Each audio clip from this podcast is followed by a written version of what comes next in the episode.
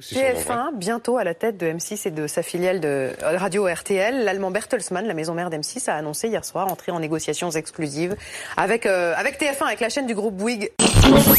C'était le dossier brûlant de cette rentrée médiatique. Le feu est désormais stoppé. Vendredi dernier, TF1 et M6 ont renoncé. L'autorité de la concurrence avait des exigences que les chaînes privées ne pouvaient pas accepter. Jean Dujardin,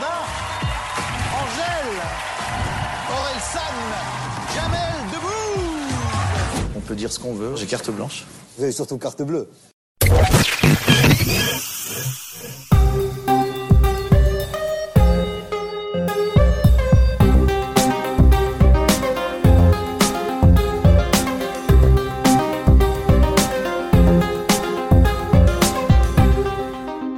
Salut, c'est Thomas, bienvenue dans Media Story, le podcast qui raconte les médias.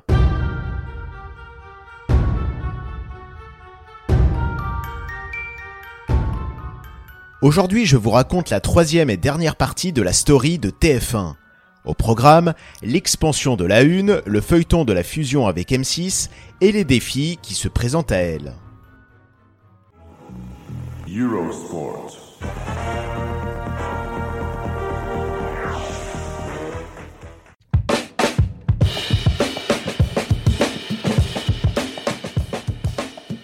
Dès le début des années 90, TF1 avait opéré une stratégie de diversification en devenant actionnaire majoritaire d'Eurosport, la chaîne sportive européenne, venant renforcer l'offre de TF1 dans le sport, diffuseur de grandes compétitions sportives et de la Ligue des Champions à cette époque.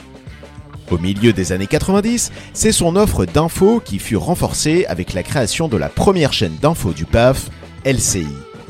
Et en 1997, en pleine explosion des chaînes payantes, TF1 fut de la partie.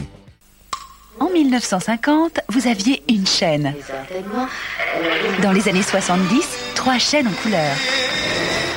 1997, voici TPS. Maintenant, vous avez plus de 30 chaînes. Avec l'ambition de contrer Canal Satellite, qui avait préempté le marché de la télé à péage, TF1 s'était associé avec France Télévisions et M6 pour lancer le bouquet TPS. On y retrouvait des chaînes sport, cinéma, jeunesse et musique. Une aventure qui dura à peine 10 ans. Le bouquet fusionna en 2007 avec sa rivale Canal et la marque TPS disparut rapidement. Le groupe TF1 conserva tout de même plusieurs chaînes payantes, comme TV Braise dédiée aux séries, Ushuaïa TV autour de la nature et Histoire TV.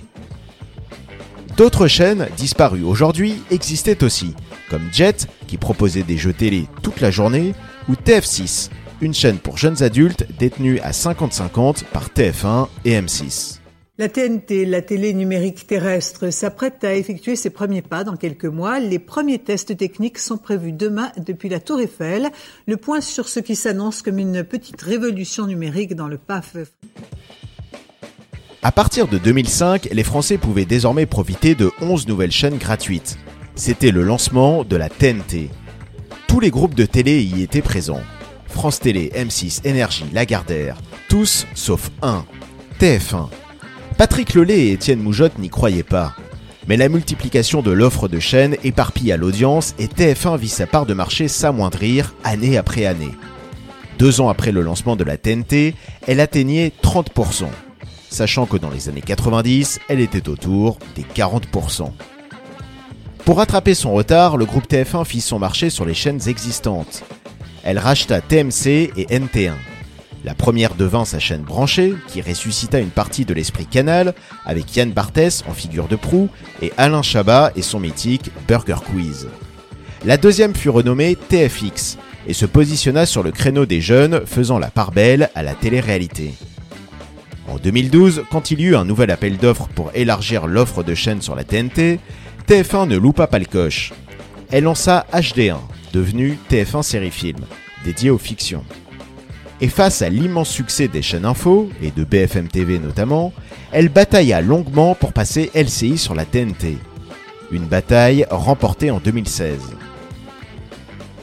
Outre la télé, le groupe TF1 est présent sur de nombreux territoires, comme dans la production et la distribution audiovisuelle, la musique, le digital, le spectacle ou encore le e-commerce.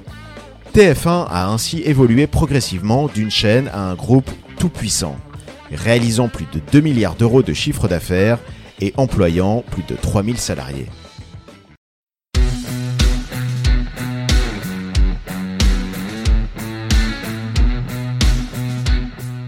Pour asseoir davantage son hégémonie, le groupe TF1 avait annoncé en mai 2021 une opération inédite, fusionner avec son principal rival, le groupe M6, ambitionnant alors de créer un géant des médias.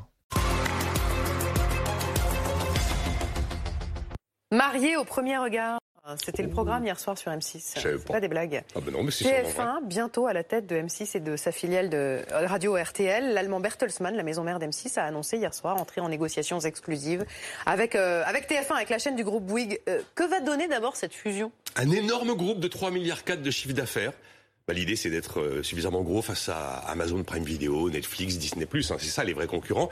Et puis aussi réaliser des grosses économies, hein, entre 250 et 350 millions d'euros par an à terme. Les objectifs de cette fusion étaient clairs. Devenir le leader absolu de l'audiovisuel français et être mieux armé face aux acteurs qui ont bousculé le marché ces dernières années. Netflix, Amazon et Disney. S'il était question que ce soit le groupe Bouygues, propriétaire de TF1, qui devienne actionnaire majoritaire du groupe M6, le choix du patron qui devait piloter ce nouveau groupe s'était porté sur le boss de M6, Nicolas de Taverneau, et non sur celui de TF1, Gilles Pélisson. Un choix pas si étonnant quand on se plonge dix ans en arrière, en 2012, et qu'on écoute ce que déclarait Nicolas de Taverneau dans une interview. En France, on n'a pas assez de groupes, euh, de groupes de télévision. Il y a trop de fragmentation. Il y a plein de petits groupes. Et la France n'est pas assez euh, importante pour euh, se disperser. Il aurait fallu qu'il y ait trois groupes privés de télévision et un groupe public, et puis que la diversité des chaînes se fasse autour de ces groupes. Mais cette fusion entre deux immenses groupes de médias posait quelques questions. Déjà, un problème de concurrence monopolistique. Réunis, TF1 et M6 pèseraient trois quarts du marché publicitaire.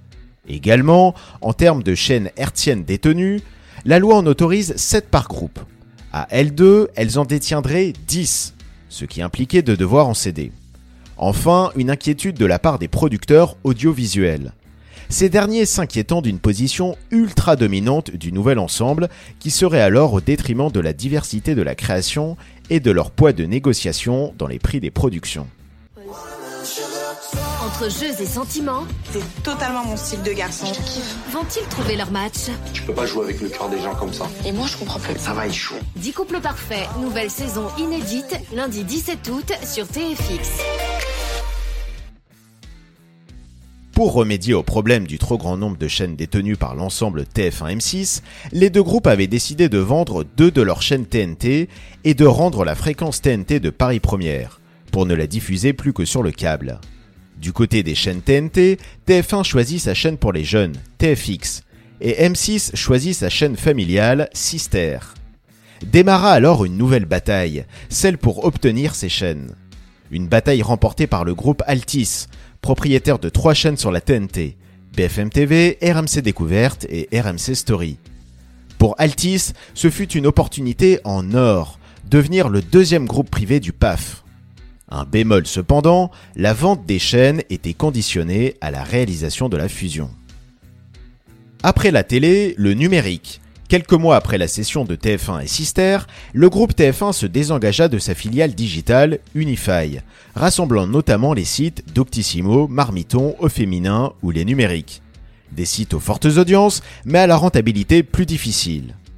L'acquéreur d'Unify fut le groupe de presse Reworld Media, aux grand dames de nombreux salariés d'Unify. Reworld étant un groupe aux méthodes controversées, rachetant alors à tour de bras des titres de presse, mais privilégiant les contenus publicitaires aux contenus journalistiques. Bien que TF1 et M6 aient bien préparé le terrain, il leur restait une étape cruciale, l'avis de l'autorité de la concurrence, l'organisme qui régule les rapports de force entre les acteurs économiques. Après avoir émis un premier avis défavorable à l'été 2022, leur position fut clarifiée en septembre 2022. OK pour la fusion, mais à condition de céder une des grandes chaînes, TF1 ou M6. On l'appelait la fusion du siècle. Finalement, elle n'aura pas lieu. C'était le dossier brûlant de cette rentrée médiatique. Le feu est désormais stoppé. Vendredi dernier, TF1 et M6 ont renoncé. L'autorité de la concurrence avait des exigences que les chaînes privées ne pouvaient pas accepter. J'ouvre les guillemets. Bouygues, RTL Group, TF1 et le groupe M6 mettent aujourd'hui un terme au projet de fusion des groupes TF1 et M6 annoncé le 17 mai 21. Fermez les guillemets. C'est ce qu'ont expliqué les quatre entités dans le communiqué de presse. Ne pouvant répondre aux exigences de l'autorité de la concurrence, TF1 et M6 abandonnèrent leur projet de fusion. Conséquence, Altis n'obtint pas ces nouvelles chaînes. M6 fut mis à la vente par son actionnaire avant finalement de se rétracter, et le patron de la Une, Gilles Pélisson, fut précipité vers la sortie.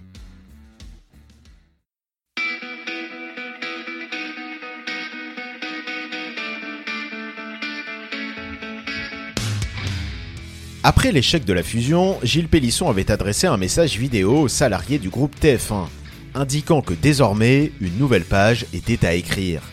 Et cette nouvelle page ne se fera pas avec lui, l'actionnaire du groupe ayant décidé de le remplacer par Rodolphe Belmer, ancien dirigeant de Canal+. Bien qu'elle se termine par un projet d'envergure qui n'a pas pu être mené à terme, l'ère Gilles Pélisson aura été marquée par plusieurs réussites au sein du groupe TF1. On peut déjà parler de la modernisation des chaînes TNT, avec les rebrandings de NT1 et HD1 en TFX et TF1 Série Film. Mais aussi celle de TMC, incarnée par l'arrivée de Yann Barthès, qui apporta une dose d'esprit canal. La diversification fut un des chantiers de Gilles Pélisson, qui se lança dans l'acquisition de nombreux sites à grand succès, comme Doctissimo et Marmiton. Une diversification qui passa aussi par l'acquisition d'un des plus gros acteurs de la production audiovisuelle, Newen, qui produit aussi bien les séries Demain nous appartient sur TF1 que Plus belle la vie sur France 3 ou Versailles sur Canal+. Enfin, du côté de TF1 et de ses programmes, on notera le lancement de grandes productions comme Ninja Warrior et Mask Singer, et le revival d'émissions cultes telles que Qui veut gagner des millions et la Star Academy. L'autre type de programme sur lesquels TF1 misa beaucoup furent les fictions Made in France. Parmi les gros cartons d'audience, HPI et le Bazar de la Charité avec Audrey Fleurot, ou encore Balthazar avec Thomas Sisley. Du côté des incarnants, si durant les années 90 et 2000, la Une comptait de très nombreux animateurs et animatrices, ces dernières années, TF1 mise sur un pool de présentateurs plus resserré. L'essentiel des émissions de divertissement sont animées par Arthur, Nikos et Camille Combal. La dernière recrue de la Une qui s'est vu confier plus d'une dizaine de concepts depuis son arrivée en 2018. Côté sport, les deux hommes forts sont Denis Brognard et Grégoire Margoton. Enfin pour l'info, Gilles Boulot est la référence du 20h et Anne-Claire Coudray celle des journaux du week-end. Et depuis la rentrée 2020, c'est la journaliste Marie-Sophie Lacaro qui a pris les rênes du 13h, tournant la page de plus de 30 ans avec Jean-Pierre Pernaud. Bientôt, Alain Chabat débarque sur TF1 et pour l'occasion, il sera loin d'être seul. Jean Dujardin, Angèle, Orelsan, Jamel debout On peut dire ce qu'on veut, j'ai carte blanche. Vous avez surtout carte bleue. Un des derniers grands lancements sous la période Gilles Pélisson aurait pu être lancé par son successeur. Le late d'Alain Chabat avait tout en effet d'un programme façon Canal. Canal qu'a dirigé Rodolphe Belmer, le récent nouveau patron de la Une. Il en fut son dernier dirigeant avant l'arrivée de Vincent Bolloré. Sur TF1, Rodolphe Belmer a retrouvé un ancien collègue de Canal, Ara Aprikian. Devenu directeur des contenus, c'est à lui que l'on doit l'arrivée de Yann Barthès en quotidienne et le retour du Burger Quiz sur TMC, ainsi que le Late Show d'Alain Chabat sur TF1 fin 2022. Un match ultime. Quel geste magnifique De nouvelles grandes émotions. L'espoir de tout un pays. C'est hallucinant de vivre ça. Tous derrière les Bleus pour entrer encore un peu plus dans la légende. Argentine, France, la finale événement. Demain à 15h50 en direct sur TF1. Rodolphe Belmer réussira-t-il à endiguer l'effritement de l'audience de la Une? Bien que la baisse de la consommation de la télé et que la concurrence accrue ne vont pas l'aider, il pourra toujours compter sur des grands rendez-vous qui rassemblent. comme la finale de la Coupe du Monde en décembre dernier, qui a permis à TF1 de battre son record d'audience historique. Outre les grandes affiches de foot, la chaîne la plus regardée d'Europe diffuse depuis de nombreuses années d'autres événements fédérateurs, comme les Enfoirés ou l'élection de Miss France. Et d'ailleurs, pourquoi dit-on que TF1 est la chaîne la plus regardée d'Europe? Eh bien parce qu'elle n'a pas d'équivalent au niveau européen. Dans les autres pays d'Europe, les chaînes les plus regardées ont une audience plus faible que la une.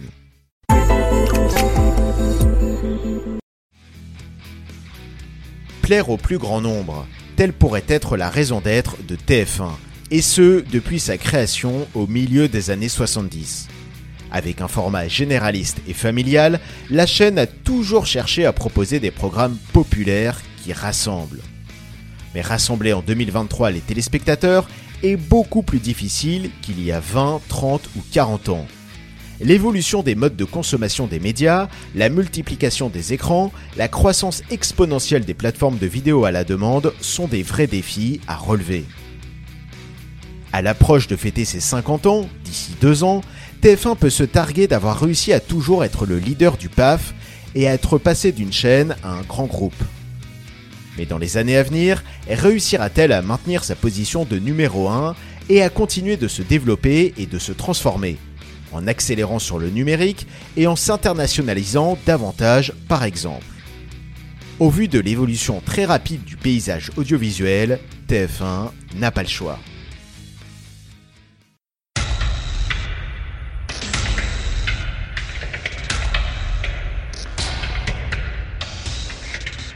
Si vous aimez Mediastory, n'hésitez pas à le faire savoir en nous laissant une note sur votre plateforme d'écoute préférée. Merci par avance pour vos retours. Et merci à tous d'avoir suivi ce podcast. Pour écouter tout plein d'autres podcasts sur la culture, la société, la littérature ou les séries, allez faire un tour du côté des podcasts de Podcut, le label qui va vous en apprendre et vous détendre.